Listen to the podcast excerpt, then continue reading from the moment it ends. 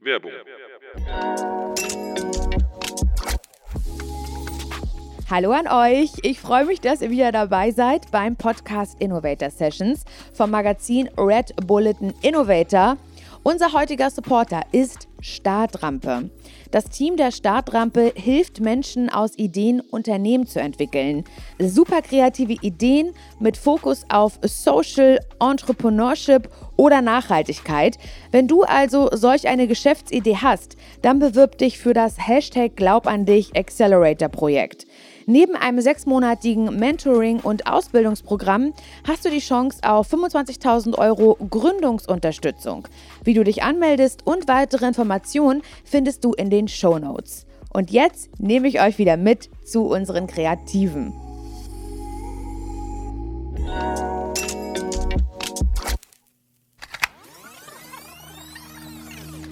Kreativität heißt nicht immer, dass wir mit einem Problem loslaufen. Das ist nicht, dass man immer erst ein Problem braucht und dann baut man die Antwort auf dieses Problem, sondern diese Dualität von Problem und Lösung, das ist mehr ein Paar. Das muss man sich vorstellen wie Parship. Alle elf Minuten verliebt sich ein Problem in eine Lösung. Ich kann aber auch mit einer Lösung anfangen.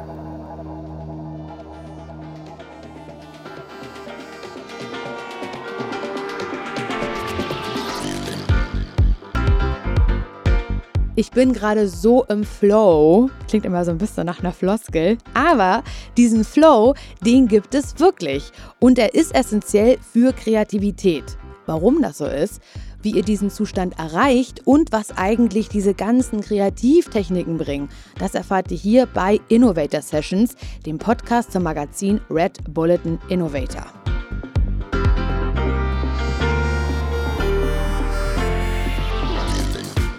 Ich bin Laura Larsson und in sechs Folgen will ich herausfinden, was genau diese Kreativität ist, von der irgendwie immer alle sprechen. Und ich will vor allem wissen, wie ich sie kriege oder ob ich sie vielleicht schon längst habe. Ich weiß es nicht. Ihr hört gerade Folge 3. In der ersten Folge haben wir uns mit dem wissenschaftlichen Hintergrund befasst. In der zweiten haben wir mit kreativen Menschen über ihre Arbeit gesprochen, zum Beispiel mit den MacherInnen der Allmann-Memes, Starfotograf André Joslin oder Influencerin Toya Diebel. Falls ihr die ersten beiden Folgen verpasst habt, empfehle ich euch, sie vorher zu hören, denn im Laufe des Podcasts werden wir immer wieder Bezug darauf nehmen, was wir darin gelernt haben. Aber was ist denn jetzt dieser Flow? Die meisten Leute kennen ihn wahrscheinlich aus Videospielen. Also ihr setzt euch an den PC oder die Konsole und fangt an zu spielen und plötzlich ist es 3 Uhr nachts. Man ist also vollkommen vertieft in die Aufgabe, geht aber gleichzeitig voll darin auf. Beim Zocken ist der Flow vielleicht nicht ganz hilfreich, um kreativer zu werden, aber keine Sorge, den Zustand kann man auch bei produktiven Tätigkeiten wie dem Schreiben erleben. Ich merke das meistens erst danach, wenn ich daraus wieder aufwache quasi. Also ähm, dann merke ich, dass ich irgendwie kurz jetzt wirklich weg war, irgendwie für zwei Stunden oder so. Und ähm, das ist irgendwie voll schön, finde ich, aber irgendwie auch ein bisschen unheimlich manchmal, weil ich eben tatsächlich vergesse, dann zu trinken oder so. Also ich kann das quasi so ein bisschen auslösen, indem ich quasi diese Rahmenbedingungen schaffe, wie zum Beispiel, ähm, ich bin in einer ruhigen Atmosphäre, nichts stört mich zum Beispiel. Also wenn man natürlich dann, wenn das Handy die ganze Zeit klingelt, dann wirst du jedes Mal ja auch wieder rausgerissen. Aber wenn ich jetzt alles habe und zwei Stunden nicht aufstehen muss, zum Beispiel, ähm, und einfach nur schreiben kann oder so, dann komme ich da wirklich ziemlich schnell rein.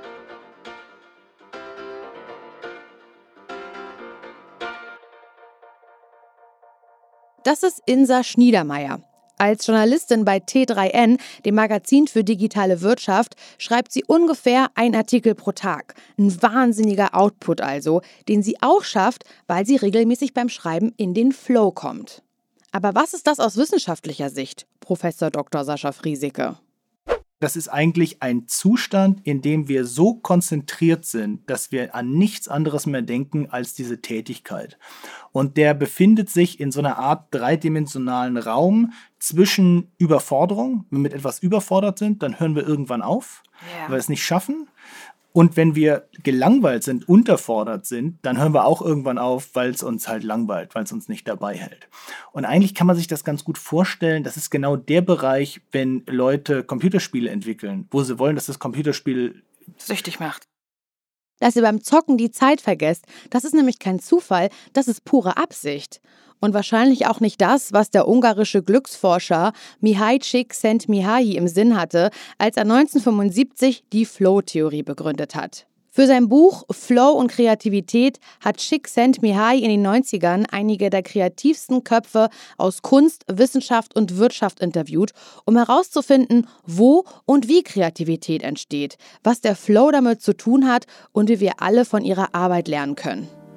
So unterschiedlich die Tätigkeitsfelder seiner Interviewgästinnen auch sind, so ähnlich klingen die Erzählungen, wie sie den Flow bei ihrer Arbeit erleben. Daraus hat Schick Mihahi einige Bedingungen abgeleitet, die einen Flow-Zustand begünstigen.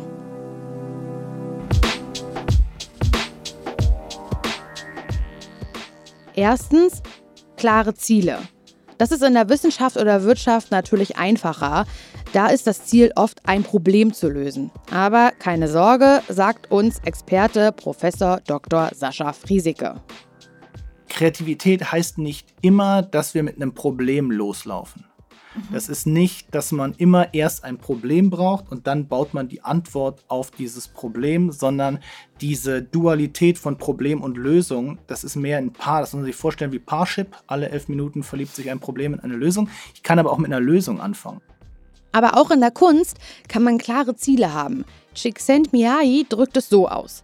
Je kreativer die Aufgabenstellung ist, desto unklarer ist, was getan werden muss. In diesem Fall muss die kreative Person irgendeinen unterbewussten Mechanismus entwickeln, der ihr signalisiert, was zu tun ist. Unsere Vorfahren bezeichneten diese Stimme als Muse.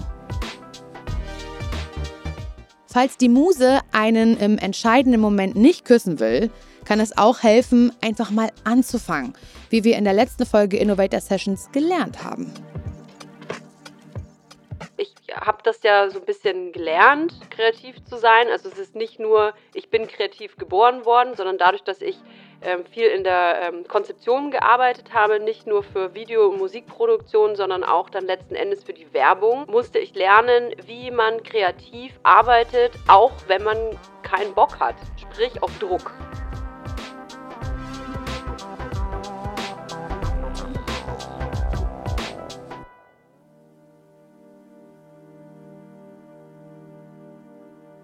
Zweitens, Wissen um die eigene Leistung.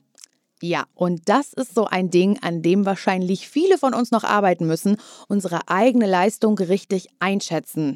Laut Chick Mihahi haben viele seiner Interviewgästinnen die Beurteilungsmaßstäbe des Feldes so erfolgreich verinnerlicht, dass sie sich selbst ein Feedback geben können und nicht auf das Urteil der Experten angewiesen sind.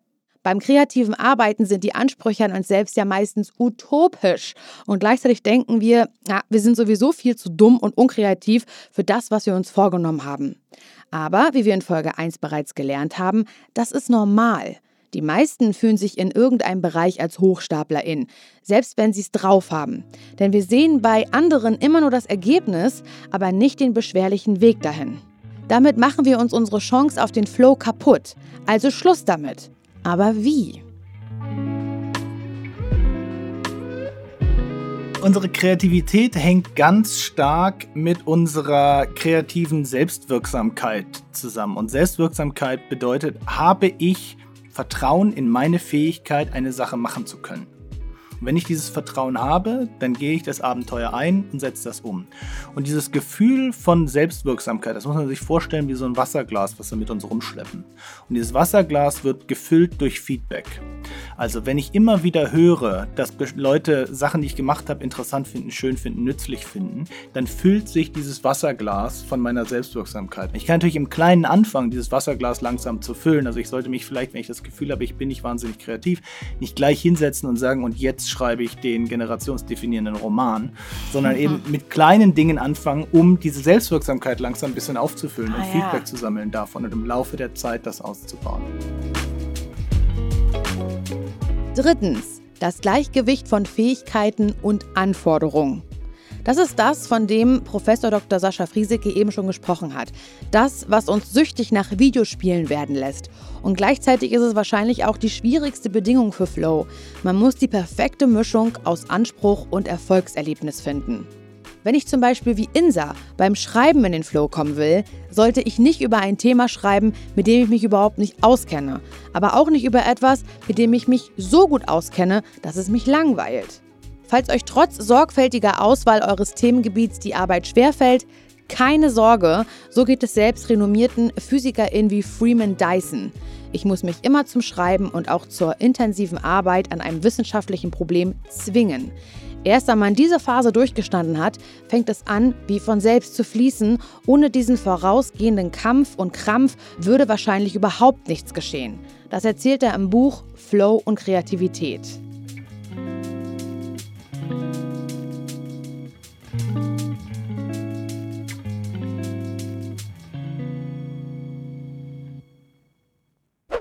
Viertens. Die Verschmelzung von Handeln und Bewusstsein. Ein echter Flow ist es eben nur, wenn man einen Zustand erreicht, in dem man gar nicht mehr richtig nachdenken muss. Man verliert jegliches Gefühl, man ist nur im Hier und Jetzt.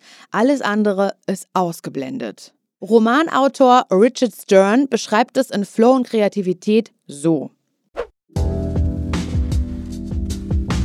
Wenn man in Höchstform ist, denkt man nicht darüber nach, was das eigene Tun für einen selbst oder für die Umwelt bedeutet Überhaupt nicht. Man ist auf die Charaktere konzentriert, auf die Situation, auf die Gestalt des Buches, auf die Worte, die herauskommen und ihre Form. Man verliert sich. Man hat in diesem Moment kein Ich.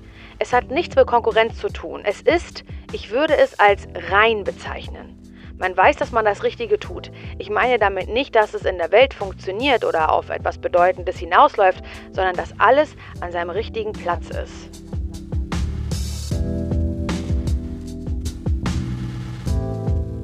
Fünftens. Vermeidung von Ablenkung. Als das Buch Mitte der 90er erschien, war das sicher noch etwas einfacher. Das ist ja eine Situation, die wir heutzutage eigentlich abgeschafft haben, weil das Handy immer irgendwann klingelt oder irgendeine E-Mail reinkommt oder noch schnell irgendwas anderes ist. Und deswegen ist es relativ selten. Deswegen beschreiben auch viele Leute, dass das, das nachts passiert, mhm. weil dann nämlich niemand sich meldet, weil keine ja. Unterbrechung reinkommt. Und wenn ich meinen Arbeitstag angucke, dann sind da selten mehrere Stunden, wo ich ungestört irgendwas tun kann, sondern es ist immer irgendeine Kleinigkeit, auf die man mhm. schnell reagieren muss und dann kann sich das gar nicht einstellen. Wer den Flow erleben will, muss sich also zumindest für ein paar Stunden von seinem Handy trennen.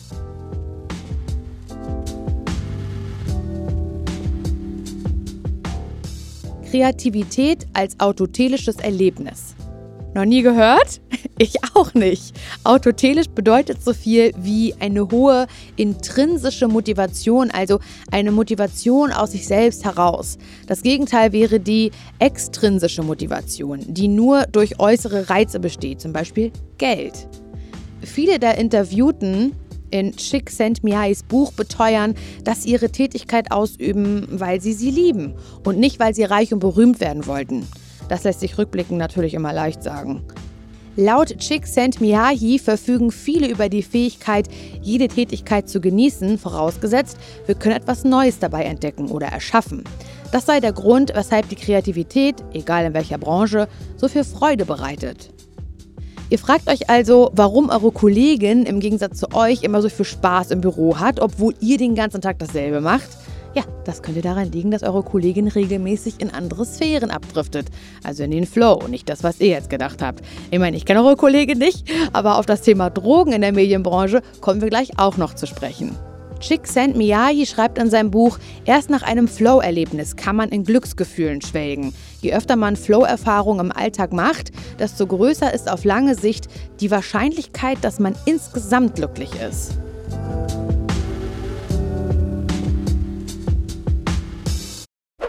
Wo wir schon beim Thema KollegInnen im Büro sind. Was bringen eigentlich diese ganzen Kreativitätsmethoden, mit denen Vorgesetzte gerne um die Ecke kommen, wenn man im Team kreativ werden soll? Ich sag nur Brainstorming. Die Methode wurde übrigens 1939 vom New Yorker Werbeguru Alex Osborne erfunden und hat vier goldene Regeln. Erstens, keine Kritik. Zweitens, je mehr, desto besser. Drittens, je verrückter, desto besser. Und viertens, Ideen der KollegInnen weiterspinnen erwünscht. Joa, klingt ja erstmal toll, aber wer schon mal an einem Gruppenbrainstorming teilgenommen hat, der weiß, dass es auch ganz schön nach hinten losgehen kann. Wie kann man es also besser machen? Der Trick ist eigentlich, die Methoden so zu drehen, dass sie auf den tatsächlichen Kontext passen. Und ganz oft passiert aber das nicht. Also, dass Leute sich wirklich Gedanken machen, ist das denn die richtige Methode für diese Gruppe und für die okay. Frage, an der wir arbeiten. Man hat immer das Gefühl, das ist so eine Art Krückstock, den man Leuten in die Hand gibt, weil sonst passiert überhaupt nichts. Okay. Und inzwischen glaube ich, dass diese Struktur in ganz vielen Situationen tatsächlich helfen kann, damit überhaupt irgendetwas entsteht, damit die mhm. Leute sich auf was einigen, was sie jetzt machen. Weil es gibt durchaus auch so Situationen, wo man zusammensitzt und es kommt überhaupt nichts raus, weil die ganze Zeit sich darüber gestritten wird, wie wollen wir das eigentlich angehen. Und wenn ich dann ja. eine Methode habe, dann gibt die mir eine Struktur und dann kann ich mich an der Struktur langhangeln. Das heißt, diese Krücke ist in vielen Situationen vielleicht tatsächlich hilfreich, gerade wenn es Gruppen sind, die nicht so eingespielt sind. Die kann aber nie so gut sein, wie wenn wirklich ein eingespieltes Team sich wirklich hingesetzt hat und überlegt hat, wie können wir denn gut zusammenarbeiten, was passt für uns und nicht gesagt hat, in dem Buch steht, aber man soll diese sieben Schritte durchgehen. Kreativitätsmethoden sind also nicht per se schlecht, aber zu jedem Anlass Brainstorming bringt auch nichts.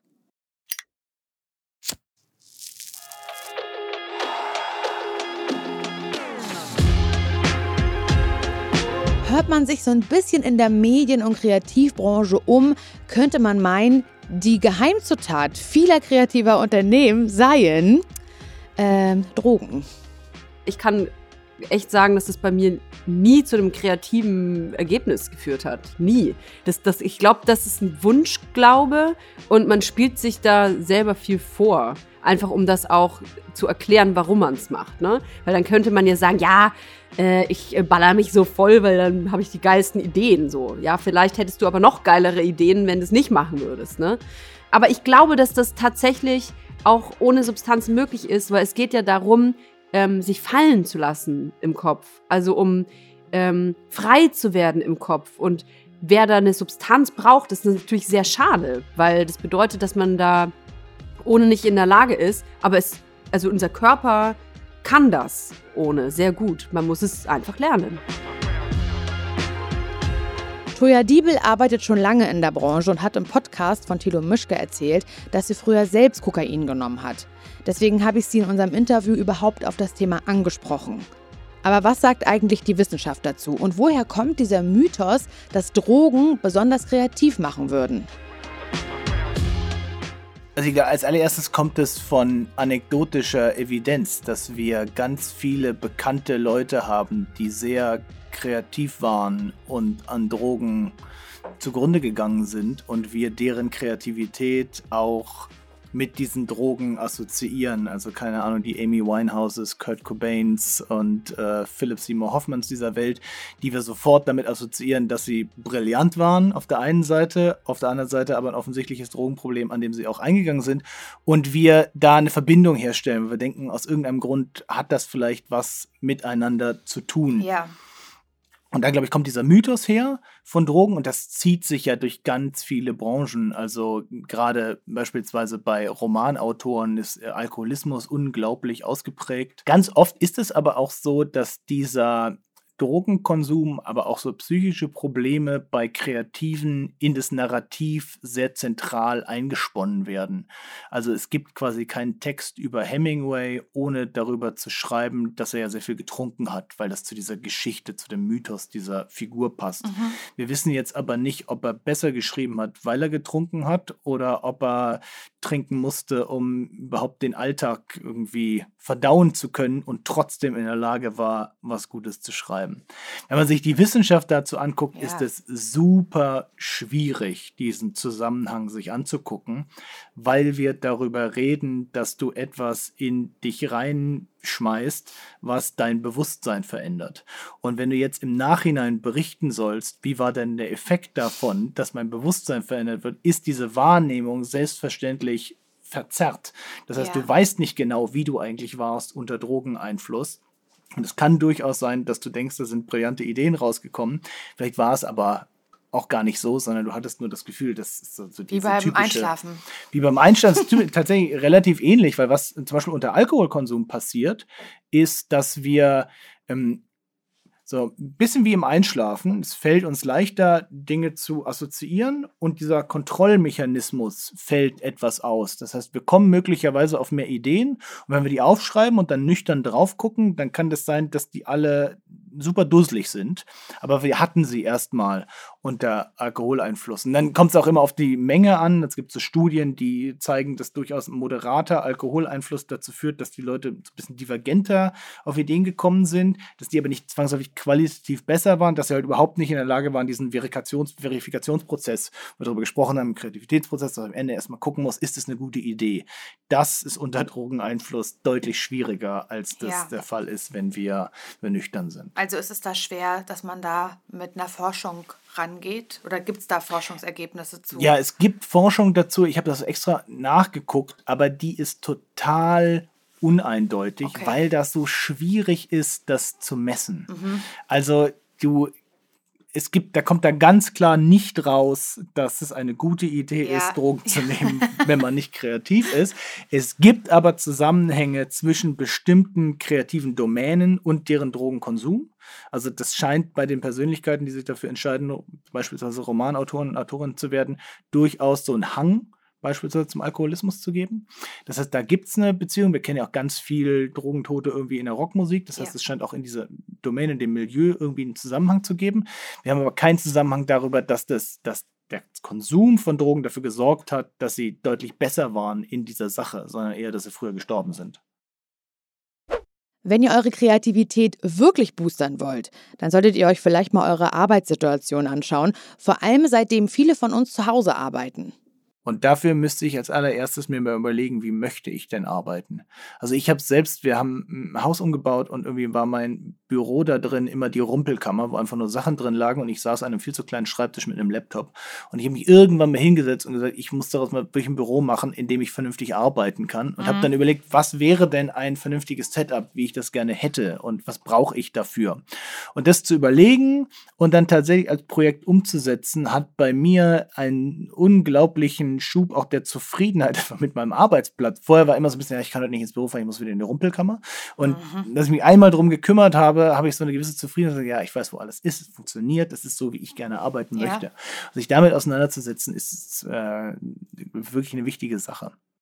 Wie dieser perfekte Arbeitsplatz aussieht, das ist ganz unterschiedlich. Das habe ich auch in den Interviews gemerkt. Als wir auf dem Hausboot geschrieben haben, das war lustig, weil wir da ganz unterschiedlich waren. Christoph äh, braucht komplett Ruhe am besten und ich höre super gerne Lo-Fi-Musik ähm, äh, dabei. Und das hat deswegen mussten wir es dann aufteilen, dass wir beide woanders geschrieben haben. Also ich muss komplett irgendwo sein, wo niemand ist und dann am besten noch Kopfhörer mit Noise Cancelling. dann, dann geht das. Wenn ich zu Hause bin, gibt es tausende Ablenkungen. Dann bin ich auch einfach mental in so einem Freizeitmodus. Oder sehe halt irgendwelche Sachen, die im Haushalt gemacht werden müssen oder was auch immer. Also ich kann mich einfach nicht auf diese eine Aufgabe fokussieren. Und es ist halt einfach psychologisch bzw. mental ist das halt einfach ganz wichtig, für mich zumindest, mich an einen anderen Ort zu begeben, an dem ich dann auch wirklich nur für meine kreative Arbeit bin. Ich arbeite schon sehr lang von zu Hause aus. Das ist für mich auch der Ort, an dem ich eigentlich am kreativsten sein kann, weil das muss ein Ort sein, an dem ich mich wohlfühle. Man muss nur aufpassen, das geht, glaube ich, sehr vielen Selbstständigen so, dass man das Privatleben und der, der, die Arbeit nicht dauernd miteinander vermischt.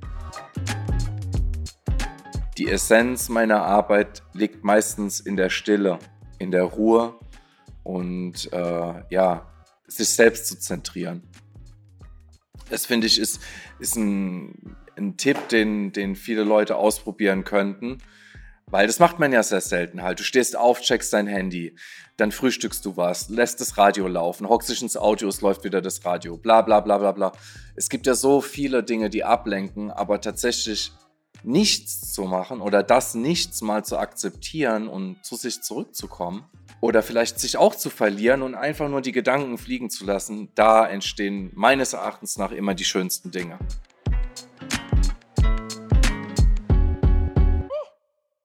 Dass StudentInnen so oft in der Uni-Bib arbeiten, ist übrigens kein Einzelfall. Klar, in einer Bibliothek ist es schön ruhig, Ich kann euch aus Erfahrung sagen, ich habe da drei Jahre gearbeitet in Bibliothek. Es kann auch zu ruhig sein und echt langweilig. Und ich würde jetzt nicht sagen, dass das immer die Kreativität fordert. Aber die Studie von Csikszentmihalyi, dem Vater des Flows, hat ergeben, dass sich viele der kreativen Köpfe, die er interviewt hat, häufig an Orte begeben haben, an denen wichtige Informationen gespeichert werden. Das hat nicht nur praktische Gründe, sondern auch soziale. Für den Physiker Freeman Dyson, der da verraten hat, dass auch er sich manchmal zum Schreiben zwingen muss, war die Anregung durch KollegInnen aus benachbarten Disziplinen unentbehrlich, schreibt Csikszentmihalyi. Außerdem verdanke Dyson seine gute Ausbildung in Cambridge weniger dem Vorlesungssaal oder der Bibliothek als den zwanglosen Gesprächen über Gott und die Welt, die er während langer Spaziergänge mit seinem Tutor führte. Es kann also durchaus von Vorteil sein, öfter mal ins Büro zu kommen, sich mit den KollegInnen auszutauschen, vielleicht sogar mal rüber zu anderen Teams gehen und schauen, was die so treiben. Vielleicht ist das sogar der Grund, warum Coworking Spaces immer beliebter werden. Wem die Mieten dafür zu teuer sind, kann sich übrigens auch einfach mit KollegInnen oder FreundInnen zu Hause zum gemeinsamen Homeoffice treffen. Dabei kann es sogar förderlich sein, wenn diese in einer ganz anderen Branche arbeiten als ihr selbst. Im Gegenteil könnte es eure eigene Kreativität beflügeln, indem ihr mal ganz andere Insights bekommt. An der Universität Nimwegen gibt es eine 30.000 Euro VR-Brille, mit der Bas Kast sich virtuell in eine Unikafeteria versetzen ließ, in der die Regeln der Physik außer Kraft gesetzt sind. Geht man auf etwas zu, wird es immer kleiner. Flaschen fliegen durch die Luft, man läuft plötzlich in doppelter Geschwindigkeit. In einem Experiment mit der Brille haben die Psychologin Simone Ritter und ihr Team herausgefunden, dass dieses Setting die StudentInnen kreativer macht, weil das Gehirn aus seinem Autopilotmodus gerissen wird. Um das kreative Denken zu fördern, hilft es, das Gehirn mit Ungewöhnlichem zu konfrontieren, sagt Ritter. In ungewöhnlichen Umgebungen macht das Gehirn die Erfahrung, dass es mit seinen herkömmlichen Schemata nicht weiterkommt. Ihr müsst jetzt aber nicht nach Holland fahren oder 30.000 Euro sparen. Ihr könnt dieses Ungewöhnliche, von dem Simone Ritter spricht, auch ganz einfach zu Hause simulieren. Egal was ihr tut, tut es einfach anders als sonst. Einen ähnlichen Effekt hat übrigens auch ein Auslandsaufenthalt, wie Bas Kast schreibt. Ein internationales Forschungsteam hat über 200 Testpersonen das sogenannte Dunker-Kerzenproblem lösen lassen. Das Ergebnis, je länger eine Person im Ausland verbracht hat, desto wahrscheinlicher, dass er oder sie das Problem gelöst hat.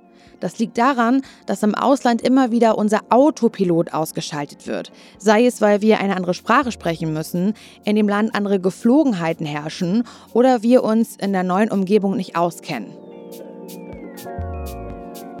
Und ich merke immer wieder, dass mir das ein bisschen fehlt, weil ich nie länger als zwei Wochen irgendwo im Ausland war. Aber wenn ich im Urlaub, keine Ahnung, in Amerika auf Reisen war und mich anstrengen musste, dass ich mit dem Englisch irgendwie klarkomme, dann war ich richtig kaputt aber auf eine gute Art und Weise und hatte nach dem Urlaub echt ein besseres Gefühl, was so meine Arbeit angeht und meine Kreativität angeht. Also vielleicht ist es für mich tatsächlich nochmal das Auslandsjahr in Schweden mit über 30. Warum nicht? Wer keine Zeit oder Gelegenheit für ein paar Monate im Ausland hat, kann die Erfahrung aber auch in Mini-Version bekommen. Ähnlich wie zu einem bestimmten Land gewisse Bräuche, Weisheiten und Marotten dazugehören, zirkulieren auch innerhalb eines eingeschworenen Teams bestimmte Vorstellungen, schreibt Baskast.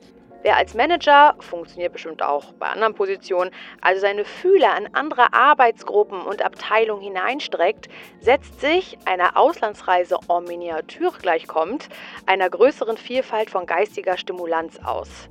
Also einfach mal raus aus dem eigenen Büro und zum Kaffee mit anderen Teams treffen.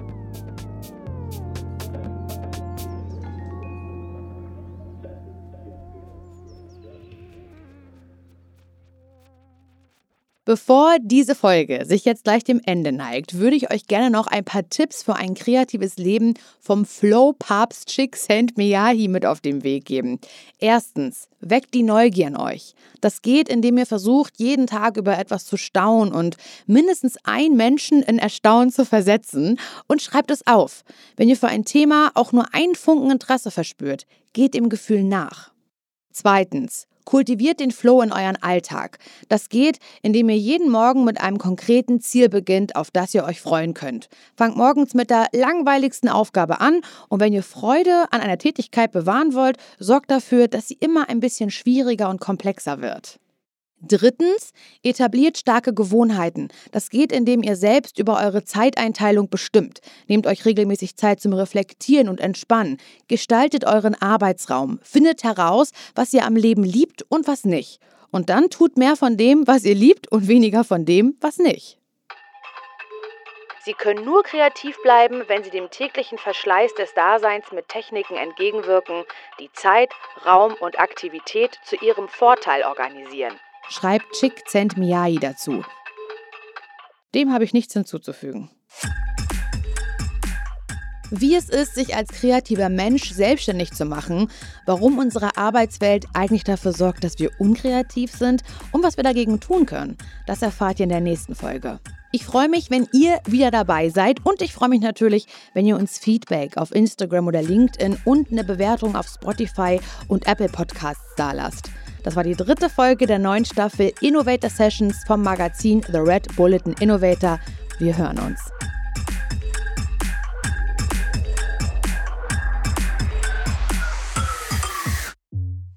Mehr zum Thema Kreativität findet ihr auch in der aktuellen Ausgabe des Magazins Red Bulletin Innovator. Den Link dazu gibt's in den Show Notes. Innovator Sessions ist ein Podcast vom Magazin Red Bulletin Innovator, redaktionell betreut und produziert von Podstars bei OMR. Moderation Laura Larsson. Audio Production Timo Rinker. Redaktion und Skript Denise Fernholz. Projektmanagement Nele Distel. Concept Management Lisa Schmidt. Content Support Anne-Marie Utz.